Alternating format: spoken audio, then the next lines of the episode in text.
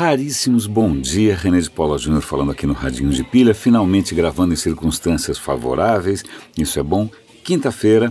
É, antes de começar a comentar uma notícia que saiu hoje no Estadão, eu vou fazer aqui um pequeno contexto, acho que vale a pena é dar um pouco mais de perspectiva, um pouco mais de respaldo para aquilo que eu quero dizer. A questão é a seguinte: é, eu trabalho nessa área do digital faz bastante tempo, acho que desde 96, faz 22 anos, e mais ou menos acho que em 2011 eu fui para a Singularity University. Fiz um curso curtinho lá, mas eu mantive o contato com eles, essa história de tecnologias exponenciais, singularidade e tal. Mantive contato, os caras lançaram um livro, criaram duas consultorias, eu me certifiquei como um consultor certificado, blá blá blá. Trabalhei nessas duas consultorias, fiz quatro projetos internacionais com os caras, mas depois de algum tempo eu desisti. Que, que eu quero dizer com desistir? Desde o começo eu sempre tive algumas resistências com relação ao discurso, eu achava que faltavam algumas coisas, eu tentei fazer minha voz ser ouvida, é, participei da comunidade, tentei levantar algumas bandeiras, mas chegou num certo momento que eu me frustrei e saí fora. Quais são essas bandeiras? A bandeira é com algo que é comum ao mundo da tecnologia, mas também comum a outros mundos, né? por exemplo, da religião, ou por exemplo, de seitas tal, que é a questão do messianismo, a ideia de que a gente vai ser salvo, né? a ideia de que um Messias vai salvar a gente. É, e no caso da singularidade, é, ou da, das tecnologias exponenciais, é a ideia de que o progresso está avançando tão rápido que a gente vai ser salvo e vai viver num paraíso né, cheio de maravilhas tal.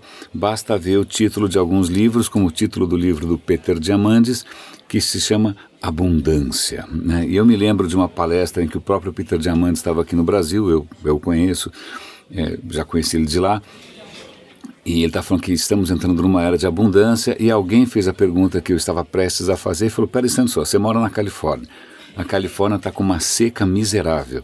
Né? Como assim você vai me falar de abundância? Ele falou, não, mas veja, as tecnologias de dessalinização da água vão dar conta tal. Ok. Então eu vou colocar aqui um, um ponto que vale a pena às vezes a gente lembrar. Por que, que algumas coisas são chamadas de exponenciais? Porque elas de tanto em tanto tempo dobram, né? Elas de tanto tempo dobram de tamanho. Então eu vou dar um exemplo. Imagine que você tenha um investimento em que você aplica um a mil reais agora em janeiro e todo mês dobra.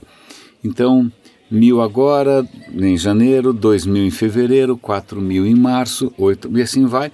No final do ano, daqui a um ano, você vai ter 512 mil. Você fala, caramba, eu tinha mil, fui para 512 mil, que espetáculo. Né? Mas acontece o seguinte, se o crescimento exponencial, quando a gente vê o resultado final, ele é enorme. Mas a curva no começo, ela é meio exasperante. Então, se você 512 no final, no meio do ano você acha que você tinha quanto? Hum? Se você tinha 512. Em julho, junho, julho você tem quanto? É, metade disso, 256? Não, vamos fazer a conta. 1, 2, 4, 8, 16, 32. Então, no meio do ano, no final você vai ter 516, 500 e tanto. No final do ano você tem 32. Ao invés de 512, você tem 32. Então, para mostrar que essa coisa do exponencial parece bacana, mas ela demora até ter algum efeito qualquer. Eu fiz, eu tenho um outro canal que chama Leia Vale a Pena, onde eu costumo fazer reviews de livros. Eu vou dar o link aqui no, nos comentários, no, na descrição. Eu fiz o review de um livro muito bacana chamado Escala que é sobre coisas que crescem em escala. E no final do livro ele faz. O livro é fascinante. Ele mostra como a biologia cresce em escala, como as cidades crescem em escala, como as a, a, empresas e indústrias crescem em escala. Que escalas são essas? Quais são as leis? Fascinante. Mas no final ele mesmo tira sarro do pessoal da singularidade também chama de messianismo, né? E aí ele coloca o seguinte: olha, ok, as tecnologias podem talvez, talvez, talvez estar crescendo exponencialmente, o que não é verdade, né? Não é verdade, claro que não. É, mas os problemas que a gente vem causando para o planeta crescem mais rápido do que exponencialmente. Ele chama de hiperexponencialmente. A poluição, a violência, os problemas que a civilização traz para o planeta, elas crescem mais rápido do que essa exponencialidade da tecnologia. E aí ele coloca um ponto que é o seguinte: cresce mais rápido que a nossa tecnologia e já está crescendo faz tempo.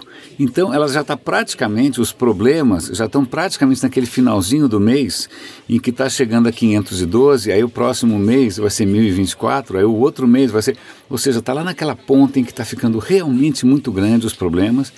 E se a gente imagina que a gente vai começar agora com uma tecnologia exponencial, a gente vai começar com 1, 2, 4, 8, ou seja, não vai dar tempo. Né? Não vai dar tempo. Esse, esse é o alerta que ele faz com relação a essa nossa hiperconfiança na questão exponencial. A questão é que os problemas crescem mais rápido e eles já começaram a crescer antes.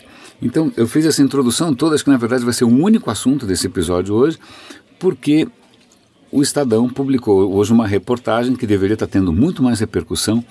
A cidade do Cabo, na África do Sul, Bom, vamos pensar a cidade do Cabo. Sei, a imagem que eu tinha era de um lugar paradisíaco, natureza exuberante, né, uma, uma cidade bonita. É, a, a, cidade do Cabo, inclusive, foi premiada já pela maneira como ela gerencia a questão da água.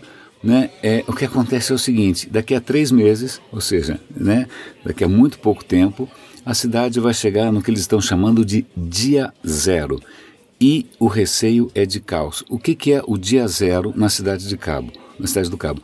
Vai ser o dia em que vai acabar a água. Simples assim.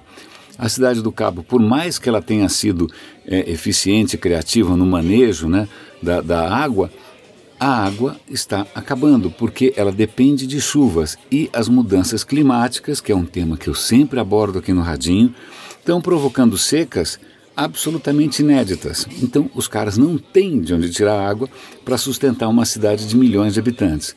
Então, os serviços essenciais estão sendo mantidos, hospitais, escolas tal, mas para a população o racionamento é bravo.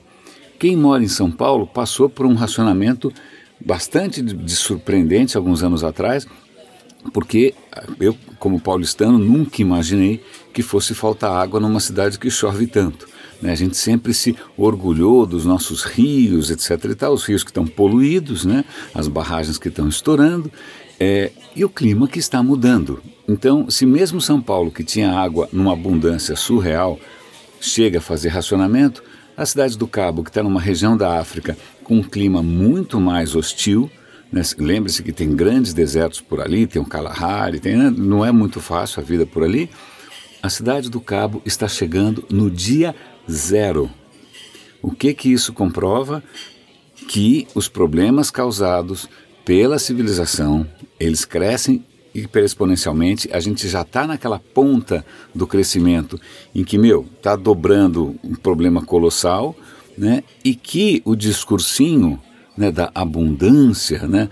Como é que você vai dessalinizar água para milhões de pessoas a um custo razoável e a tempo de contornar esse problema. Então, isso demonstra que, por mais que a gente fique sonhando com né, os novos modelos do iPhone, água é o próximo grande problema. Né? existem N estudos por aí mostrando o impacto que vai ter a escassez de água potável em grandes regiões do mundo, impactando milhões, dezenas de milhões, centenas de milhões de pessoas talvez as próximas grandes migrações. E aí eu faço aqui um adendo, é, vou tentar encontrar alguma referência para colocar aqui nos comentários. A China, que não pensa no curto prazo, a China pensa no longo prazo. Eu não sou fã da China, eu não sou fã de regimes ditatoriais, não sou. Mas a questão é que os caras não precisam se preocupar com curto prazo, quartil, bônus, não. Os caras não estão nem aí. A China, já consciente dessas mudanças climáticas, tem investido uma quantidade astronômica de dinheiro na construção de aquedutos que têm milhares de quilômetros.